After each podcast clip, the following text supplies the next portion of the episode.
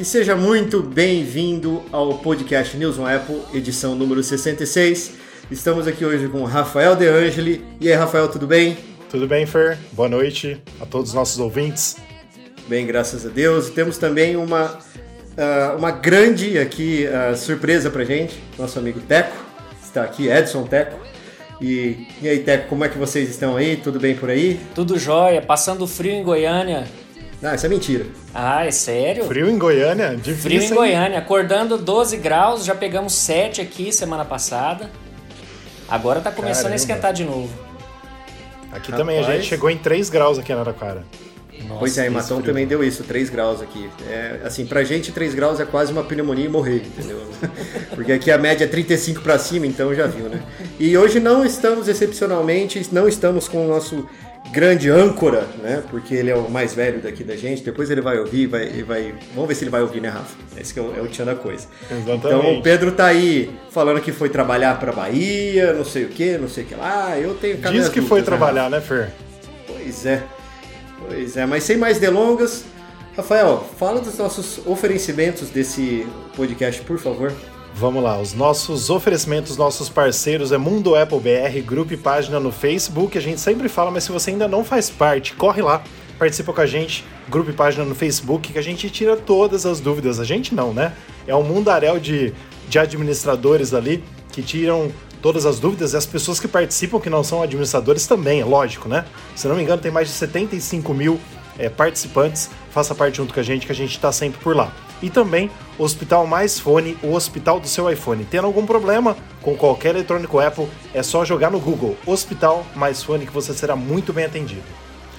Ô Fer, ô Fer, só antes da gente começar, deixa eu só lembrar uma coisa. Eu tava achando, porque assim, como o Teco, né, o Edson, já é de casa, eu tava achando já que seria a quarta participação dele. Ele tá falando que acho que é a segunda, Teco, é isso?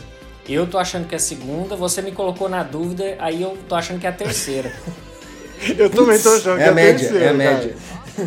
Tirei a média aí. Eu, tô... eu, também tô achando que é a terceira, mas tudo bem. Vamos lá, Fer, seja sempre bem-vindo, viu, Edson? Obrigado. Pois é, você é de casa, você sabe disso. Bom, a nossa primeira matéria aqui do nosso grande Rafael De Angelo escreveu aqui pra gente poder discutir. Vamos lá.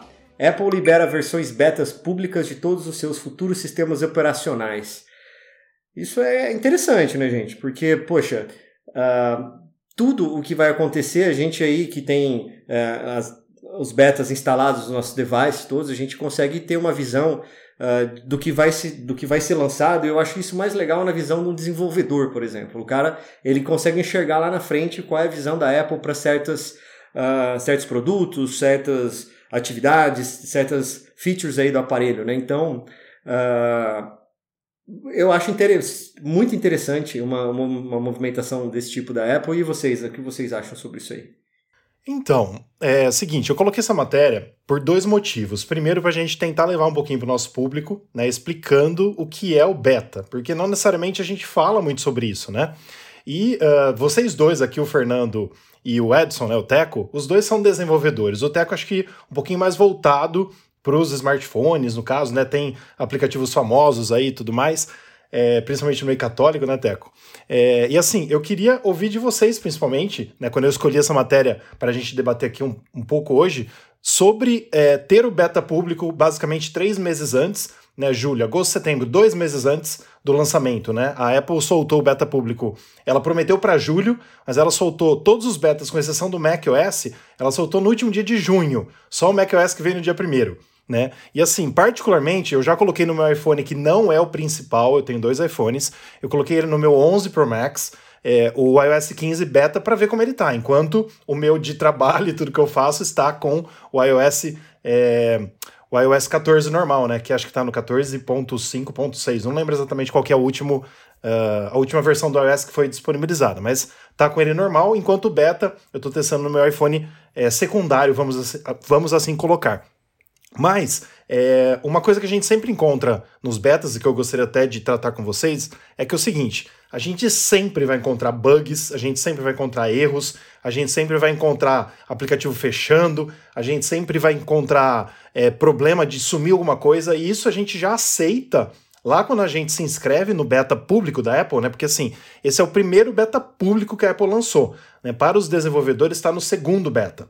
Né? Então, assim, os desenvolvedores estão uh, tendo a oportunidade de conhecer as novas uh, funções, as features do novo iOS, para que eles possam adaptar, vamos dizer assim, todos os, os, aplicativos até setembro, até o dia do lançamento, estarem adaptados com as novidades que a Apple criou pra, para o iOS, iPadOS, macOS, WatchOS e tvOS é, 15, né? E só o, o macOS aí, que é o 12, e o WatchOS que é o 8. O resto é tudo 15.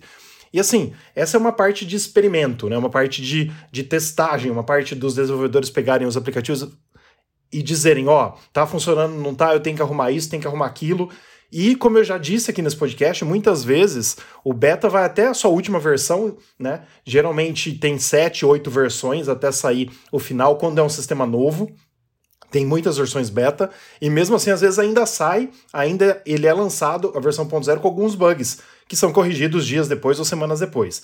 Mas vocês, assim, que desenvolvem, né, aplicativos, eh, softwares, programas tal, qual que é a importância de, de ter esse beta, né? Da Apple fazer dessa forma de colocar realmente disponível, porque assim, primeiramente a gente pode dizer que ela faz isso para os desenvolvedores, mas o povo, é, em um passado não muito longínquo, vamos, vamos assim colocar, conseguia instalar de uma forma errada, de uma forma não oficial, os betas nos iPhones, porque todo mundo queria ver, né? A partir do iOS 7, que mudou tudo, todo mundo queria ver muito, muita coisa. Então, o pessoal acabava colocando os betas sendo de desenvolvedores de forma errada. E a Apple acabou criando, criando oh meu Deus, eu tô enrolando hoje para falar. A Apple acabou criando esse public beta para as pessoas públicas, né, como nós, por exemplo, como eu, né, no meu caso que eu não sou de desenvolvedor, para eu ter acesso ao sistema, mesmo sabendo de todos os erros que ele possa ter. Como eu já falei demais, passo a bola para vocês. Cara, a, a questão de, de ter uma fase de beta aberta ao público é fantástico. Primeiro, para a gente perceber que, com relação à Apple, é um caso de sucesso, né? onde ela recruta de forma voluntária, onde as pessoas antes já estavam querendo ter acesso antecipado a essas novidades, né? ela consegue, de forma voluntária, ter um, uma, uma tropa gigantesca de pessoas fazendo testes, e isso faz com que o, a curva de, de número de bugs encontrados e, e a velocidade com que eles pos, podem ser corrigidos antes do lançamento, ela fique muito, mas muito acentuada. Então, assim, para nós que somos desenvolvedores, criar uma versão beta e disponibilizar para um público mais aberto, ah, no nosso caso específico que, que desenvolvemos pra, na plataforma da Apple, a gente pode usar o Test Flight. Antigamente, a Apple limitava só até 100 pessoas para a gente disponibilizar o, a, a versão beta. Hoje em dia, ela já liberou isso para 10 vezes mais e ainda facilitou o processo. Antigamente, a gente tinha que ficar obtendo dos nossos usuários um código é, é, único do dispositivo. Hoje não é mais necessário. A gente, com um link, consegue disponibilizar isso para as pessoas. E assim, é um caso de sucesso aquele desenvolvedor que coloca o seu software é, em modo beta para um público mais amplo.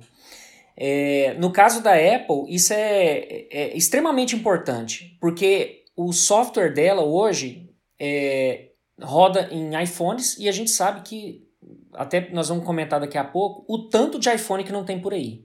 Né?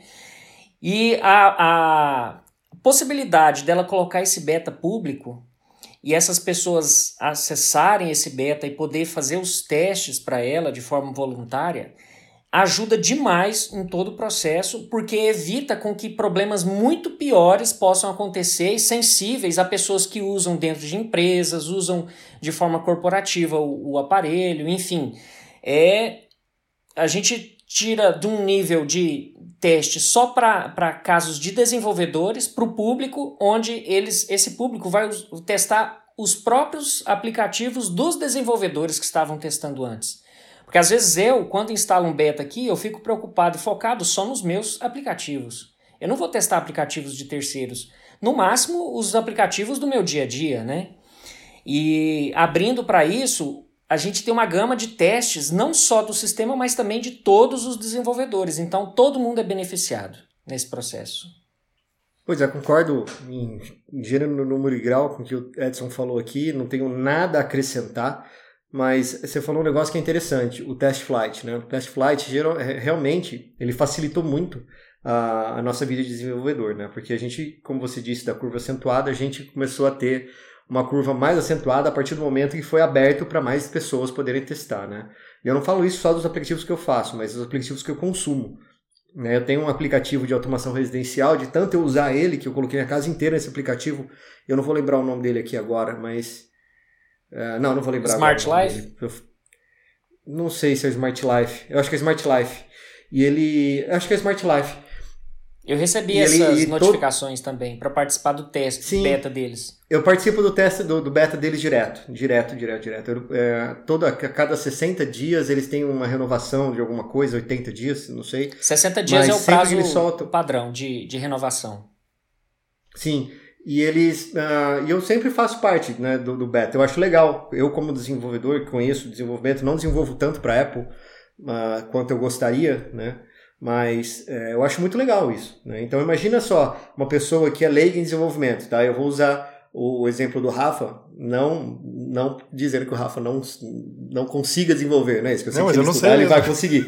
mas assim, você pega uma pessoa que não tem o conhecimento que a gente tem em desenvolvimento, Imagina só ele ter o poder na mão de falar assim, pô, eu fui abrir o WhatsApp mandar um, um contato pro, pro, pro Edson e deu um problema. Daí ele vai lá, pô, reportar problema. Puta, é legal pra caramba, né? Você dá um poder ali pra mão da, do usuário final que, e você gera o um engajamento. Né? Sim. Você, você traz ele pra, pra sua plataforma. Fala assim, pô, eu tô fazendo parte desse troço. Ele não tá sendo só um consumidor do produto final, ele tá sendo parte da uh, da curva de, de publicação de, um, de, um, de uma aplicação. Né? Então, uh, você gera aí um, engajamento muito bacana com, com a empresa né, em si. Então, a gente que já é fanboy, né, mas a gente trabalha com isso. E ainda a gente, eles ainda dão de bandeja, ó, oh, eu tenho aqui um troço para você testar para mim, você não quer testar? É, a grande maioria das pessoas, uh, eu acho que vai gostar muito dessa ideia. Eu acho que vai ser uma coisa muito bacana e como o Teco falou uh, brilhantemente, a, a, curva aí de bugs vai ser. É, na verdade, assim, gente, a Apple não dá tiro no escuro, a gente sabe disso. Né? Desde os leakers, que eu tenho aí uma, uma visão bem, bem mercadológica desse, dessa coisa de leaker, né?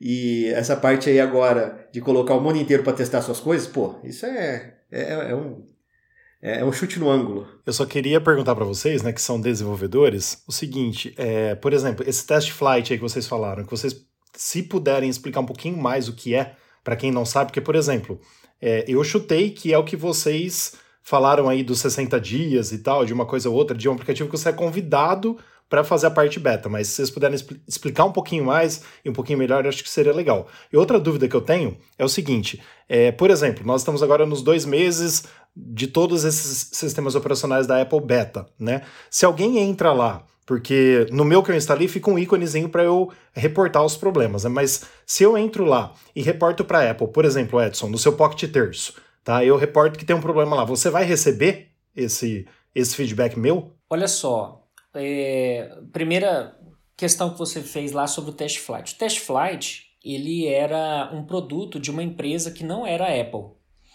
ele era um produto fantástico já, por essência.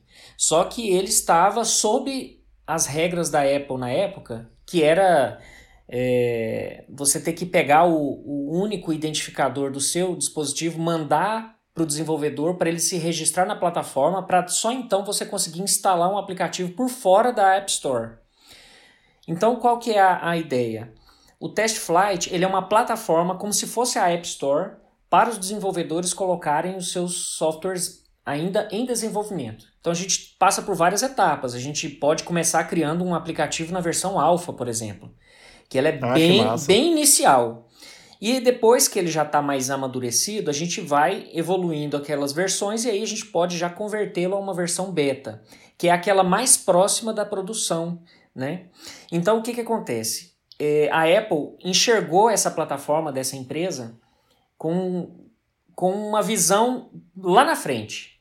E aí o que, que eles fizeram? Compraram o Test Flight e incorporaram dentro do ecossistema da App Store Connect, né? App Store Connect. Então o que, que acontece? Antigamente era iTunes Connect, né?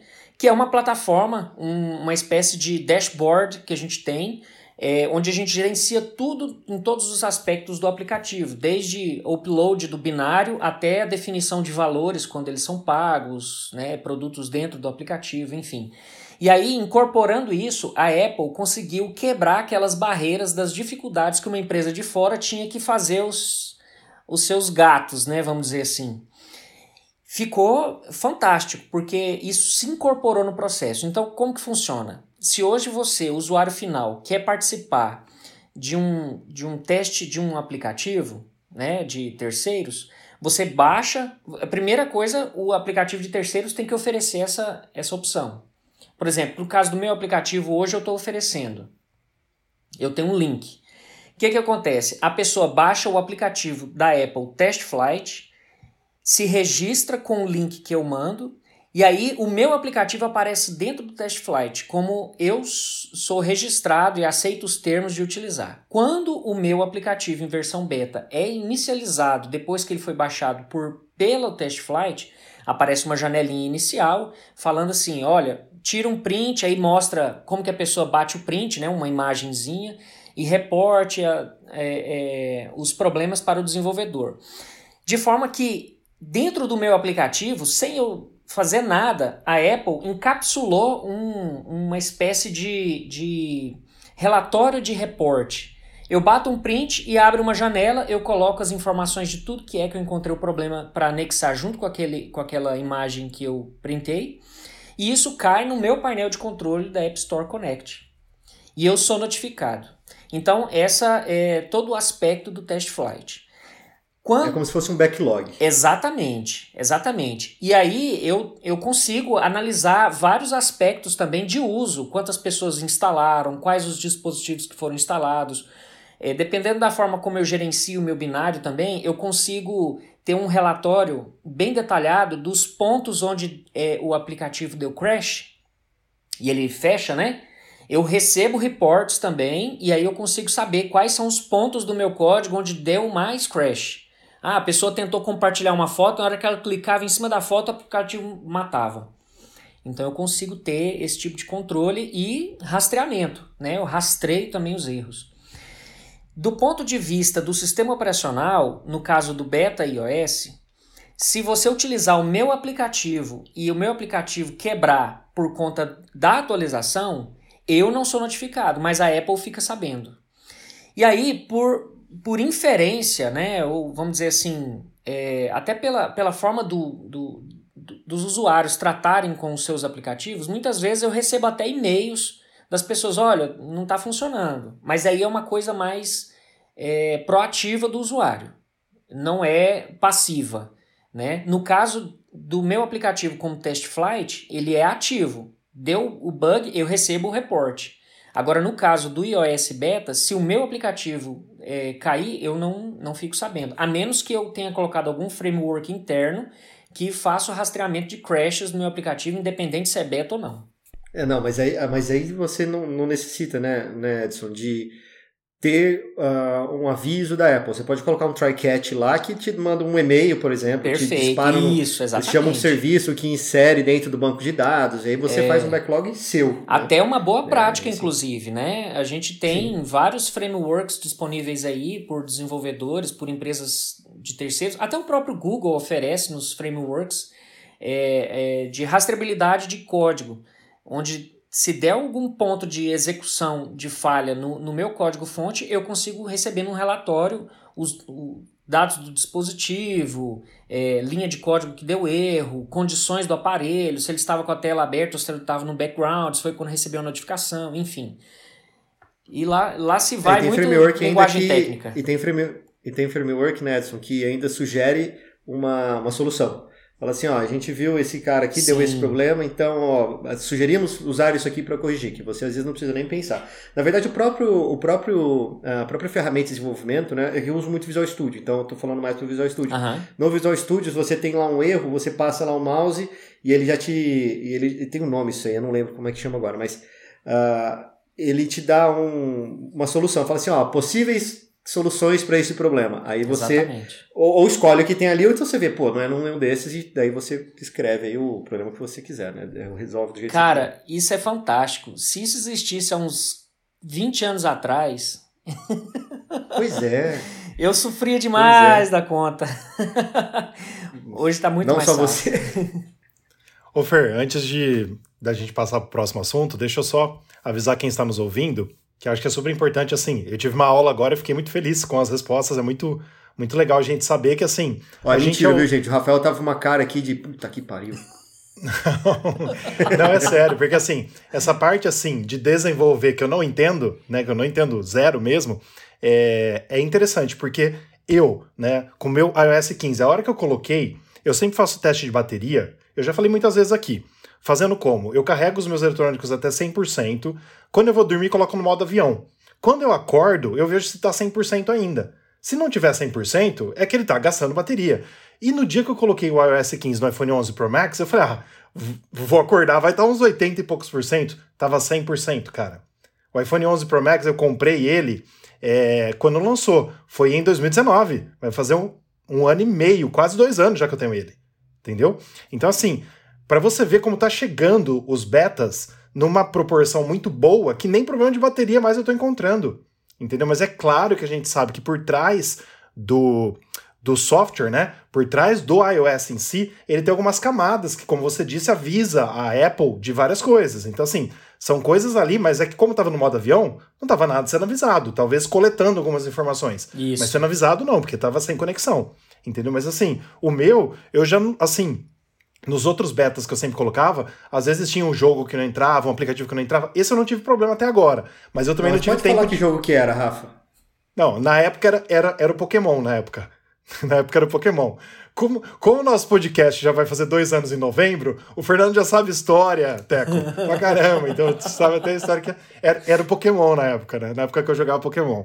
É, quando eu pus um beta, não tava funcionando nem, nem com essa brava, cara. Não funcionava. O Rafael mesmo. entrou quase em depressão, Teco. Pensa, né? Ele ia pro meio da rua procurar Pokémon e chorava sentado na sarjeta, assim, sabe? Porque o jogo não abria, né? Tranquilo. Mas é isso, gente. Eu só queria lembrar, então, que assim, não, assim, a nossa dica, né? Não coloque o beta num dispositivo que você precisa usar é, muito, assim, se é do seu trabalho, porque você é. pode realmente perder arquivo, você pode ter problemas com ele. Não, é, ah, mas o Rafael falou que o iOS 15 está ótimo. Não. No beta próximo beta público, que seria o segundo público beta, é, e o terceiro para desenvolvedor, pode vir pior do que esse. O quarto pode ser pior que o, ter que o terceiro. E só no sétimo, no oitavo, a Apple corrige um bug que ela é, fez em, no 3 e no 4, por exemplo. Exatamente. Então, eu já pra peguei corrigir, betas. Ela pode provocar não, novos erros. Isso, Sim. exatamente. E isso, isso acontece muito, entendeu? É, de no terceiro, quarto beta aparecer um erro que não tinha no 1, no 2 e no 3, né? Então é uma coisa muito louca. Então, assim, outra dica que a gente dá: não coloque versão beta no WatchOS, não coloque versão beta no Apple Watch. Por quê? Não tem um, um, uma ligação no Apple Watch que você possa restaurar para o WatchOS antigo. Então, se você colocar o WatchOS 8, você vai ficar com ele até o final. Você não vai poder voltar para o WatchOS 7. Já o Mac, por exemplo, ela deixa instalar o macOS Monterey 12 numa outra partição do computador. Então, quem quer instalar o macOS Beta para testar, pode instalar numa outra partição. Você não perde o seu, uh, o seu computador. Né? É. Mas assim, particularmente eu fico feliz com o iOS 15. Já vi algumas, algumas novidades muito boas é, que eu já estou usando no dia a dia. Mas, como é meu iPhone secundário, né? Eu não uso com tanto fervor como eu uso o meu 12 Pro Max, por exemplo, que é o meu principal.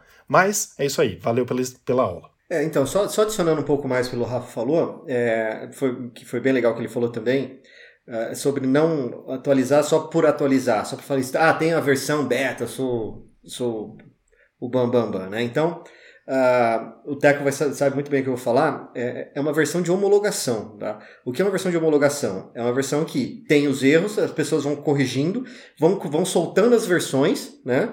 De, de correção e como o bem disse também, que é uh, existe um negócio chamado caminho feliz. Por exemplo, hoje como é que a gente faz para mandar uma mensagem no WhatsApp, por exemplo? A gente vai, é, é, destrava o telefone, acha o WhatsApp, abre o WhatsApp, vai no, no contato que a gente quer, vai lá no te, na caixinha de texto, a gente fica automático. Então o caminho feliz é um caminho automático porque a gente sabe que não vai dar problema, né? E então, uh, ah, para forçar que você saia do seu caminho feliz, né? Então, a, a, não só a Apple, mas todas as empresas, elas colocam algumas pedras no meio do caminho. Né? Então, nada impede que uh, no uso do WhatsApp, a hora que você clicar ali, vai aparecer um monte de, de problema, entendeu? Então, isso é uma, é, é uma solução que as empresas é, acharam para efetivamente o cara testar efetivamente, né? Não é só porque assim, ah, eu tenho aqui o iOS beta porque tem o, o, foco, por exemplo, né? Tem, o, tem aquele negócio de foco. Então, porque tem uns emojis então, novo. Tem os emojis novo também. Pois é, sabe? Não é só por causa disso, né? Sim. Porque senão ia ficar tudo muito, muito, muito legal. Mas vocês têm mais alguma coisa para adicionar? Tranquilo. Então vamos para a nossa segunda notícia do dia. E a nossa segunda notícia do dia, também escrita pelo nosso querido Rafael De Angeli, diz: iPhone 12 passa de 100 milhões de vendas no primeiro super ciclo desde o iPhone 6. Bom, isso aí é chovendo molhado, né? Todo super ciclo, todo ciclo, todo mês e todo ano e todo. Tem aí. Uh, vendas recordes e um monte de venda e toda vez que lança, enfim, né? Então, Rafa, diz aí. Não, Fer, é, eu só achei muito interessante trazer isso para quem só ouve o podcast e não necessariamente acessa o nosso site, que todas essas notícias estão no site newsonapple.com, porque é, desde os. Uh, no primeiro super ciclo, desde o iPhone 6, o que, que essa empresa aí, a Counterpoint Research, chegou à conclusão? A Apple hoje ela não divulga mais números. Né? Faz uns anos que ela não divulga mais, ah, vendemos tantos milhões de iPhones. Eles fazem umas projeções de acordo com várias pesquisas, literalmente, né? E uh, o iPhone 6, até hoje, tinha sido o iPhone mais vendido do mundo. E a Apple, teoricamente, agora com o iPhone 12, segundo a Counterpoint Research, a gente vai saber possivelmente numa keynote, se o Tim Cook falar e tudo mais, o iPhone 12 passou o iPhone 6, que era o iPhone mais vendido do mundo. Então é um marco isso para Apple.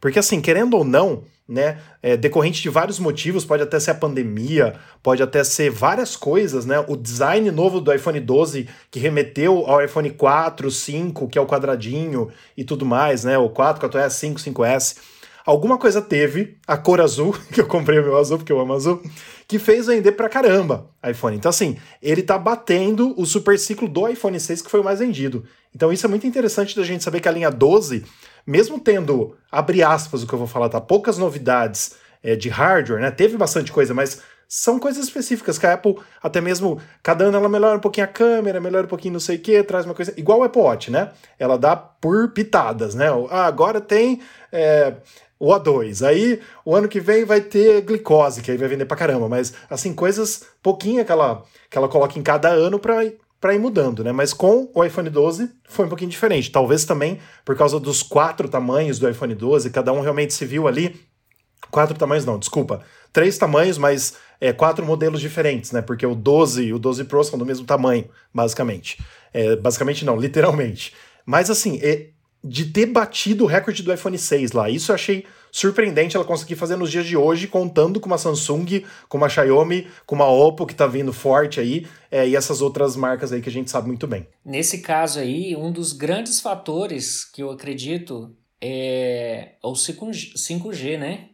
O 5G também. e também por causa do, da, do processo de recessão que deu uma segurada as pessoas não gastaram tanto por conta da indecisão é, e da, da, do, do momento né, de pandemia.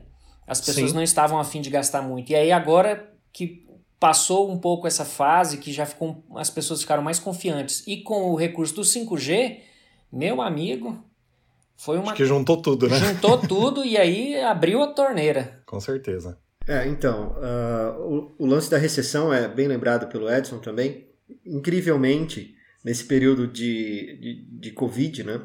Dessa pandemia global aí, o iPhone 12 vendeu mais do que o iPhone 11, né, Rafa? Sim. Agora, agora, agora já, né? Agora não tem como. Agora vendeu mais do que qualquer um, né? Pois é. a linha 12, com certeza. E também uma coisa, Fer, que eu até coloquei na matéria, e Edson também, é, a gente precisa lembrar também que as telas OLED, né? Todo mundo fala da tela OLED, mas é a primeira vez que a Apple coloca todas toda a linha com a tela OLED, né? O único que não tem OLED hoje é o SE, que é o modelo mais barato, mas a gente sabe que ele é um modelo, abre aspas, de baixo custo da Apple, mas toda a linha iPhone 12 hoje tem tela OLED, o que mudou também. Então, assim, 5G, as vendas, a pandemia e tudo mais, eu acho que tudo é, juntou de uma forma que hoje, eu creio que a Apple nos próximos meses vai falar, nós temos hoje a linha dos iPhones mais vendidos da nossa história, que vai ser a linha 12. Mas é bem legal para as pessoas saberem disso, né? Que foi lá no iPhone 6 e não necessariamente foram seis anos, porque a, a Apple tem a mania de colocar S nos nomes, é. né? Então teve vários, 6S, uhum. é, depois teve o 10S também, né? Que não é um número sempre inteiro, né? Tipo assim, passado do 6 pro 7, não foi assim. Ela só pulou o 7S, que não teve, depois pulou o 9, que não teve nem 9. Já foi pro 10, que teve o 10S, né? E o, o 11 é, pulou pro 12 também, e o 12 a gente tá esperando para saber qual vai ser o nome, né? Se vai ser 12S ou 13. Mas hoje saiu já um rumorzinho, Fer, de última hora agora aqui para vocês, que fontes lá na China confirmaram o nome iPhone 13. Tá, mas a gente vai saber aí nos próximos dias, né? Na verdade, a gente vai Chegou saber em setembro se vai ser é, se vai ser 12S ou 13, mas parece que sim, parece que vai ser 13 mesmo. É, esse é o iPhone que eu quero pular. Vamos para a próxima? Vamos lá. E a nossa terceira matéria do dia diz que o iPad Pro de 2022 deve adotar chip de 3 nanômetros e iPhone 14 processador de 4 nanômetros. Isso é legal, né?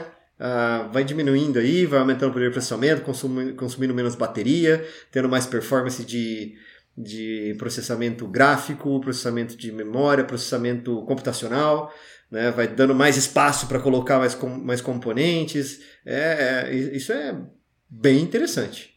Eu acho, isso, eu acho isso fantástico. Olha só, num ciclo de um ano, o que, que essas empresas não conseguem atingir em termos de tecnologia, né?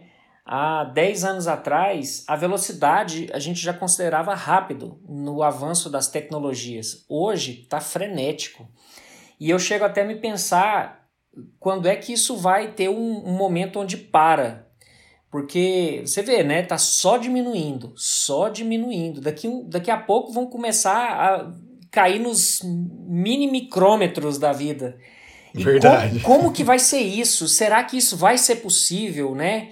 É, eu, eu acho isso fantástico. E o melhor de tudo, todos os beneficiados somos nós, né? De utilizar aparelhos cada vez mais modernos, que economizam mais energia e que têm um poder de processamento tão fantástico, né? Já tem aquela, aquela frase bem bem falada aí, né, que hoje em dia a gente tem mais poder de processamento na nossa mão do que tinha o computador que levou o homem à lua, né? Não, mas isso é fato, né? Né? Então, cara, é incrível isso, é incrível. É, o, o legal disso que eu vejo é, são, são vários fatores, né? Um deles que eu acho que é mais interessante é o, a lei de Moore, que caiu por terra, né?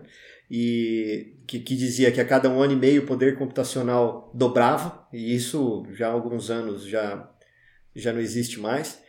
E, e olha que quando fizeram a lei de Moore, eles falaram, nossa, isso aí é um absurdo tal. Então, para você uhum. ver a velocidade que a gente tem, tem da, do desenvolvimento da tecnologia, né? Isso para mim é, é fantástico também. Eu queria falar um pouquinho sobre isso, assim, primeiramente queria perguntar para vocês, que assim, vocês viram que as notícias de hoje, né, que eu que eu coloquei aqui no nosso roteiro, é mais para fazer uma pegadinha com vocês que desenvolvem, que entende mais de hardware, assim, para o pessoal que está em casa também entender. Então, eu queria que vocês, se puderem, explicar o que, que são os namômetros, né, no caso aí, porque o Edson até citou é, o outro nome que seria quando chegar abaixo de um, que eu nem sabia, né? Ele já, ele já estudou. Mas é, eu gostaria de falar o seguinte: o que me chamou muita atenção nessa matéria é claro, a gente sabe que quanto menor é o número, ele, menor é o chip, gasta menos energia, ou seja, gasta menos bateria. Uh, teoricamente, ele é mais rápido também, eu creio que seja isso também. Mas eu gostaria de falar, não posso esquecer que eu citei nessa matéria que o iPhone 13 abre aspas, né? Que está previsto para esse ano, teoricamente vai ter o chip A15 de 5 nanômetros Plus. Eles vão colocar o nome Plus aí, que diz a TSMC, que é uma das, das empresas que fazem os chips, né? Que será uma versão de desempenho aprimorado. Então, assim, já não será o chip de 5 nanômetros que nós temos hoje na linha 11 e na linha 12. Né? Vai ser um chip aprimorado de nanômetros, no caso.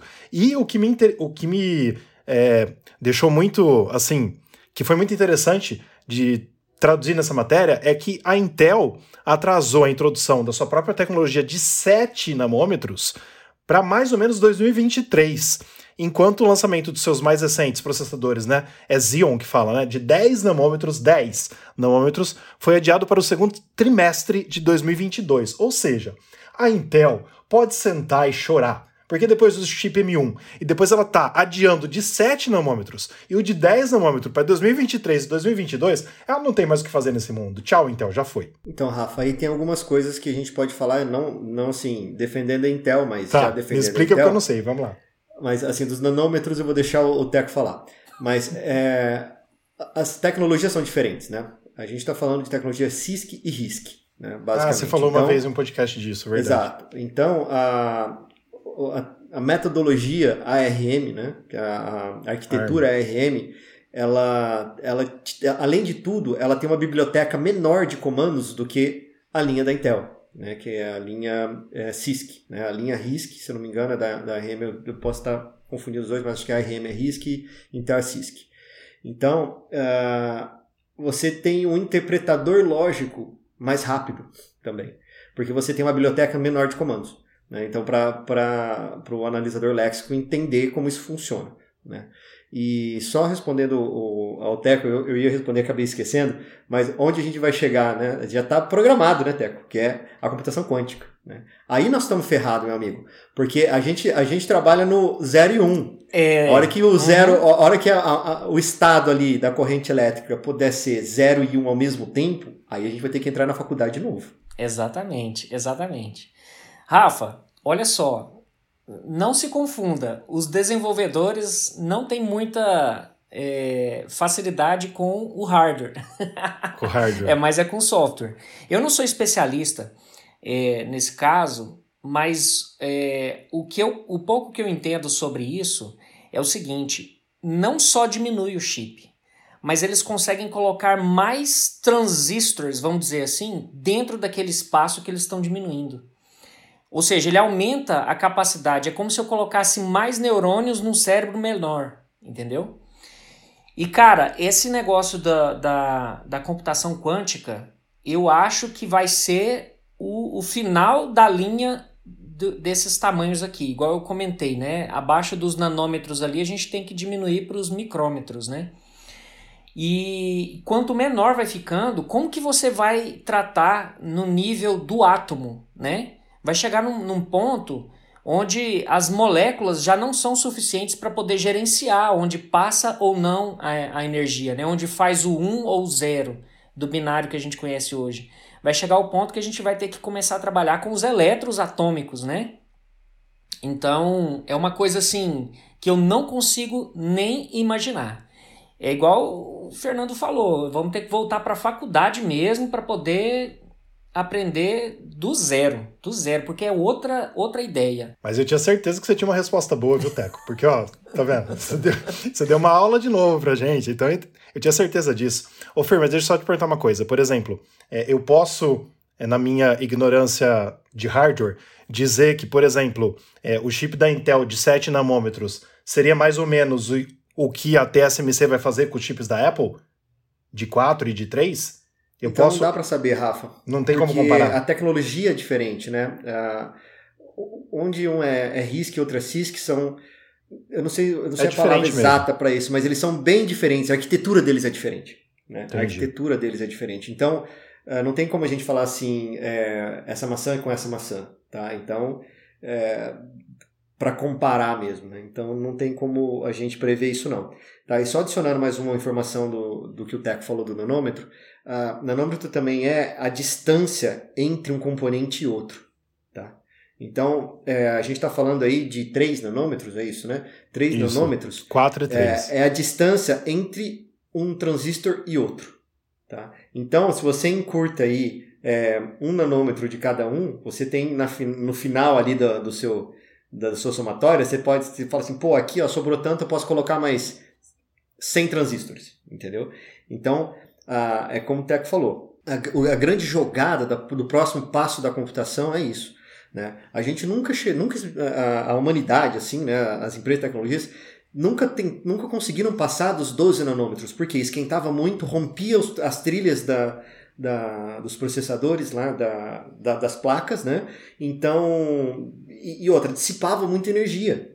Então, a hora que chegava lá, é, beleza, vamos fazer abaixo de 12 nanômetros você tinha que ter uma, tinha que ter uma fonte enorme de energia porque você ia ter uma perda muito grande, você ia, ter, você ia ter que refrigerar isso absurdamente, porque ia esquentar demais as trilhas que conectam os componentes, né? Então, a, a miniaturização das coisas nos proporcionou sair dessa barreira dos 11 e 12 nanômetros. Foi quando a Apple entrou com os 10 nanômetros. Quando entrou, você lembra, Rafa? Quando entrou Sim. com os 10 nanômetros, foi assim, foi uma revolução, né? E aí, quando falou 5, então, pô, os caras tiveram com. Né? Por que, que o M1 é muito superior aos outros? Né? É, primeiro, por usaram a RM, né? E eles foram muito. E foi muito. Eles foram muito felizes em escolher o ARM para trocar pelo chip Intel, né?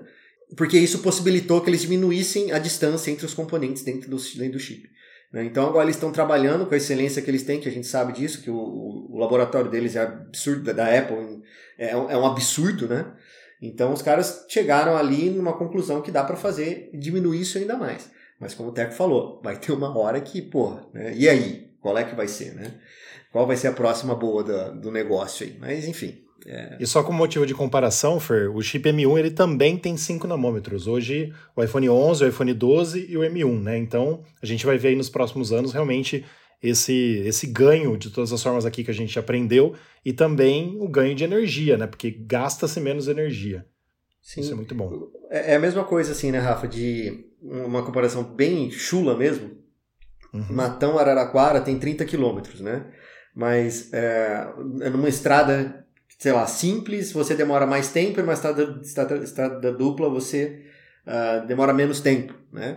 Então, você tendo uma distância menor, você ganha performance, né? Por que, que hoje, nos PCs que a gente tem hoje, que são aqueles modulares que você vai encaixando um monte de pecinha nele, ah, quero aumentar uma memória RAM, vai lá, coloca mais um pente. Olha só, se você olhar fisicamente uma placa-mãe, você vai ver todas as trilhas que aquela memória RAM tem que percorrer para chegar no processador. Aquilo lá consome tempo.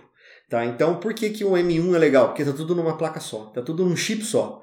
Então a distância a percorrer é muito menor. Aí você fala assim, pô, mas é a velocidade da luz, é a velocidade da eletricidade, eu não sei o que, é, é imperceptível. Tudo bem, é imperceptível para nós. Só que por poder computacional que a gente exige hoje, que é, é oferecido para a gente, é muito tempo. Então, quanto menor a trilha, quanto mais próximos os componentes estiverem, é muito maior performance. Né? Então é, é por isso que o M1 tem esse, essa performance que tem hoje. Massa, e nós estamos esperando aí pelo M2, M1X, o próximo pois M é. da Apple, né? Se Deus quiser. Não, assim, deixa, deixa pelo menos, sei lá, eu aposentar, porque eu não tô afim de estudar de novo. Com certeza, mas é massa.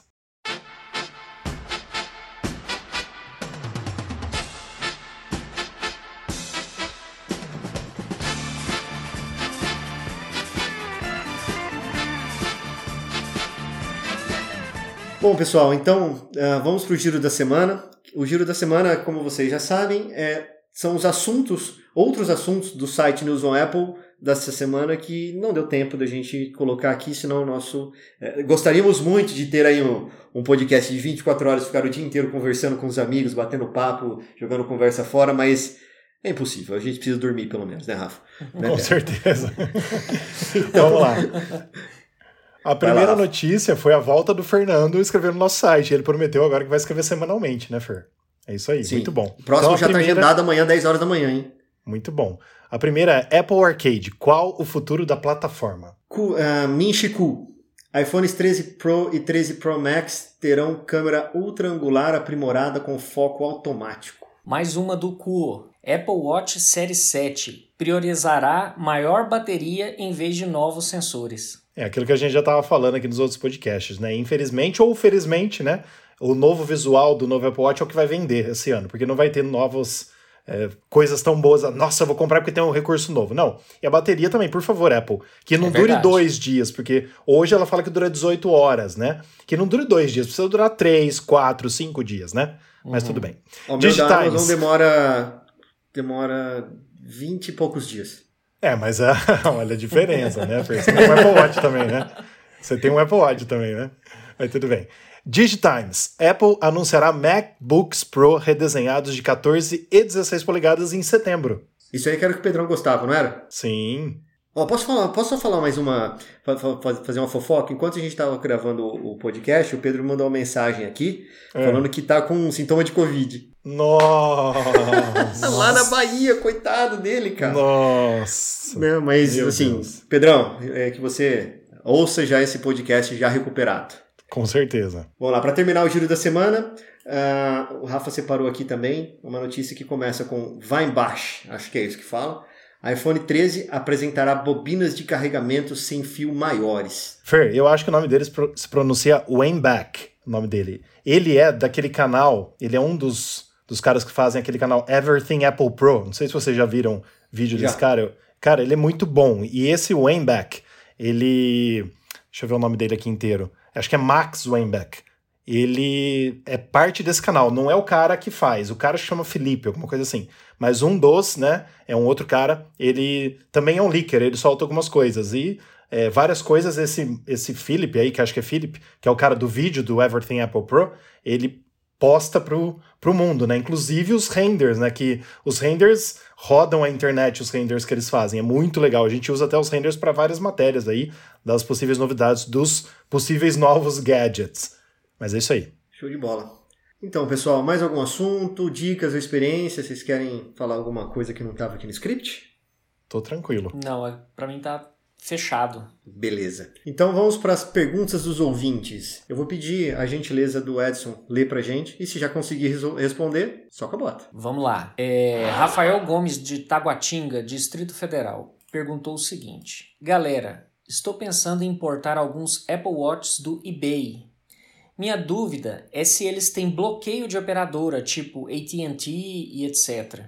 Alguém sabe me informar se funciona normalmente aqui? Cara, eu não sou especialista nessa área. Faz tempo que eu não me preocupo em importar um Apple Watch, porque eu parei no 4 e estou totalmente satisfeito com ele.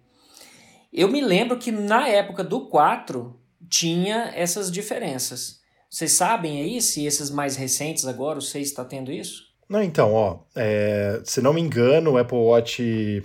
Eu não lembro qual que começou o modelo celular. Não sei se foi o 3. Acho que foi o 3, se não Acho me engano. Foi o 3. No 3 ou no 2. Foi o 3 ou o 2. Mas assim, desde que lançou, desde que lançou o Apple Watch, nunca teve bloqueio de operadora, não. Você pode comprar ele e depois você ativa. Então, por exemplo, é, eu já tive dois, três Apple Watches que tinham modelo celular, mas eu nunca ativei porque eu sempre ando com meu iPhone, não tem necessidade nenhuma meu no caso. meu caso, né? Isso. Então, assim, é, mas ele não vem bloqueado, não. Você pode usar com qualquer operadora compatível com o eSIM, né? Precisa ter o eSIM. Mas ele não vem bloqueado, não. É, tanto os iPhones, a partir do 4S, é difícil você comprar um iPhone bloqueado também. Algumas operadoras americanas e asiáticas, algumas ainda bloqueiam alguns iPhones de propósito, porque tem leis lá que deixam fazer isso, né? Mas não é mais uma prática da Apple, desde o iPhone 4S. Você já compra o modelo Unlocked para não ter problema com relação a isso. Mas o Apple Watch, até onde eu sei também, não existe modelo bloqueado. Ele é, só é liberado para você usar, né? É, caso você queira. É, então, nesse caso aqui, a pergunta dele se é bloqueado, a resposta é não desde que ele não queira se preocupar com isso também no ponto de vista de uso do celular, né? do, do da função celular do Apple Watch. É, de olho fechado, pode comprar qualquer modelo, de qualquer lugar, de qualquer país, né? Agora, se ele Exatamente. tiver é, é, com o desejo de usar o eSIM embutido, para usar ele longe do celular, do, do iPhone, né? Desconectado ali, é, Aí de repente pode, talvez, rolar aqueles esquemas da banda, né? Que a gente tá. Sim, sim, sim. A gente observa isso nos iPhones. Por exemplo, o meu XS, ele é aquele que o 4G aqui no Brasil é limitado no interior, onde eles usam uma banda diferente nas cidades do interior, nas, nas capitais onde as, as antenas são um pouco mais antigas, ele funciona muito bem. Nunca tive problema também, nunca tive problema. Mas eu acho que o único aspecto seria esse, né? Massa, muito bom, muito bem lembrado, viu, Edson? Muito bem lembrado isso, cara. Você falou uma coisa que eu não tinha pensado quando eu escolhi essa. Quando eu recebi, né? Desse nosso ouvinte aí, essa pergunta. E assim, claro que a gente perde o amigo, mas não perde a piada. A gente pode perder o ouvinte, mas não perde a piada. Eu acho que ele tá com algum problema no iPhone dele, porque, cara, todas as todas as primeiras letras dessa frase que ele mandou estão maiúsculas, você viu? Eu falei, gente, é, é difícil fazer isso. É difícil fazer isso, cara. A hora que eu vi, falei, não é possível. Não sei como ele mandou isso. É falei, caramba! Porque você tem que apertar a tecla para ele voltar a ter maiúscula a primeira. Eu falei, cara, que louco. Rafa, você é meu xará aí, mas é, é só uma brincadeira mesmo, tá? É, a Ludmila Assis, de Ilha Bela, São Paulo. Estou tendo problemas no Viva Voz na hora de atender as ligações. Quando coloco no modo Viva Voz, o som fica baixo demais, demais, como se eu estivesse com o celular no ouvido. O que fazer para melhorar isso? Eu já tive. Nossa, eu já esse, tive esse problema, esse mas ao comportamento. Contrário. Não, mas eu já tive esse comportamento com a função do WhatsApp, ligação de WhatsApp que às vezes você passa o braço na frente do, do, do, sensor e aí ele inverte o controle. Sim. Deve ser um bug. Tem que deixar o WhatsApp tá, acho que você tá na Exatamente. É. Agora, do ponto de vista de uma ligação nativa do celular, eu já não saberia dizer é, e eu já apostaria em alguma coisa mais no nível de hardware. Né? Porque se a gente tem milhões e milhões de iPhones por aí e é uma coisa assim que a gente não escuta todo dia, né? Um problema que a gente não escuta todo dia, ao que tudo indica, pode ser alguma coisa de hardware específica, né? O sensor pode estar com problema. Então, mas assim, ó, deixa eu te falar, já teve amigos meus que me mandaram essa dúvida, né? Que a gente sempre tira dúvida de, de, de colegas sobre Apple, de amigos que mandam um monte de mensagens sobre isso, e pode continuar mandando que a gente gosta de responder. Algumas a gente até seleciona aqui, não tem problema nenhum, a gente fala no podcast. Muitos problemas desse tipo podem ser resolvidos tirando a película, acreditem ou não. Porque às vezes você usa uma película que pega em um dos sensores do iPhone. Então, muitas vezes você tá achando que ele não tá. É, vamos dizer assim, que ele não está encostado no seu ouvido, mas para a película ele ainda está encostado no seu ouvido. Então, fa faça o teste, Ludmilla. Troque a película do seu iPhone. Provavelmente vai resolver. Eu já vi muitos problemas é, inclusive, vocês lembram na hora que a gente mandava áudio pelo WhatsApp e muita gente cortava o áudio que não conseguia mandar? Dava 7, 8 segundos, cortava o áudio. Quando não tinha essa nova opção de jogar o dedo para cima, eu falava para eu falava para a pessoa assim: Você usa película? A pessoa falou: Eu uso. É, a mais grossinha, por exemplo, cara, ele soltava por causa da película naquele lugar onde fica quase perto da borda do iPhone, ele, se, ele, ele soltava automaticamente mesmo sem você soltar da tela. Então, assim, às vezes é alguns, alguns dos sensores do iPhone. Nossa, hoje eu tô enrolando demais para falar, não sei o que tá acontecendo. Tá todo mundo é... cansado, Rafa, normal. Nossa, tô enrolando muito hoje. Alguns dos sensores do iPhone podem estar com a película em cima e tá atrapalhando para ele ver realmente se você tá no, com ele no ouvido ou não. Então aí é um, é um teste que você pode fazer. Mas, Ludmilla, se por acaso, mesmo tirando a película, continuar o problema, você pode tentar formatar o seu iPhone, né, restaurar ele de fábrica, ou então levar numa assistência também, porque realmente pode ser um problema. Pode ser que ela esteja com algum problema. Aí a Apple troca o seu iPhone, ou você tem uma assistência pelo Hospital Mais Fone aqui, que é o nosso parceiro também. Pode entrar em contato também, que eles podem tentar resolver. Mas é uma com dica certeza. que eu dou. Bom, pessoal, então esse foi o nosso podcast. Muito obrigado pela paciência, muito obrigado por estar conosco até esse momento. E eu vou pedir pro Rafael falar aí das nossas mídias sociais. Presta atenção, vê se não gagueja. Beleza, sem gaguejar hoje que eu tô enrolando muito para falar. Vamos lá, mas é o cansaço mesmo, viu, Fer? Hoje eu dormi bem pouco de ontem pra hoje. Mas vamos lá. Siga, assine, divulgue. É, nesse aplicativo aí que você está ouvindo nosso podcast, tem a opção de seguir, né? Então você segue a gente para que o nosso engajamento seja legal, que a gente possa chegar em mais pessoas, que você possa divulgar para as pessoas que curtem Apple, né, que curtem o assunto, que curtem iPhone, que curtem iPad, Apple Watch e tudo mais que a gente sempre fala aqui. Então, nosso site também que a gente sempre coloca pelo menos uma notícia por dia é newsonapple.com. Então, acesse o nosso site também para você conhecer. Nosso Instagram, newsonapple, onde você pode mandar a sua pergunta através do nosso Instagram, para que a gente traga aqui no nosso podcast. Nosso Twitter, newsonapplebr, nosso Facebook também newsonapple e youtube.com/newsonapple que é o nosso canal no YouTube, que tá fraquinho, mas a gente vai fazer ele ficar mais forte com o tempo, se Deus quiser. Show de bola, obrigado, Rafa. Então, pessoal, muito obrigado pela companhia mais uma vez. Rafael, muito obrigado. Uh, Teco, espetacular você estar tá aqui com a gente mais uma vez. Eu Sinta-se em casa, como você já sabe, você é parte da, do nosso time aí. Sempre que você tiver né, um tempo, sempre que você quiser, você vai lá e fala: Rafa, hoje eu quero participar. A gente tem sempre uma cadeira pronta aqui para você. Muito Com certeza. Teco, muito obrigado mais uma vez de coração. Faço minhas as palavras do Fernando. Sinta-se à vontade o dia que você tiver afim. Ah, quero falar de Apple com eles, passar o tempo um pouquinho. Nós, a gente grava toda segunda noite nesse mesmo horário, tá? Combinado. Eu só queria falar, Fer, pra gente não esquecer, os nossos oferecimentos, nossos parceiros, né? Mundo Apple BR, grupo e página no Facebook e Hospital Mais Fone, seu iPhone novo de novo. É só entrar em contato com eles e participe conosco. Valeu, obrigado, Teco, obrigado, Fer. Até semana que vem, se Deus quiser. Falou, até mais. Obrigado, pessoal. Até semana que vem e fui. 这个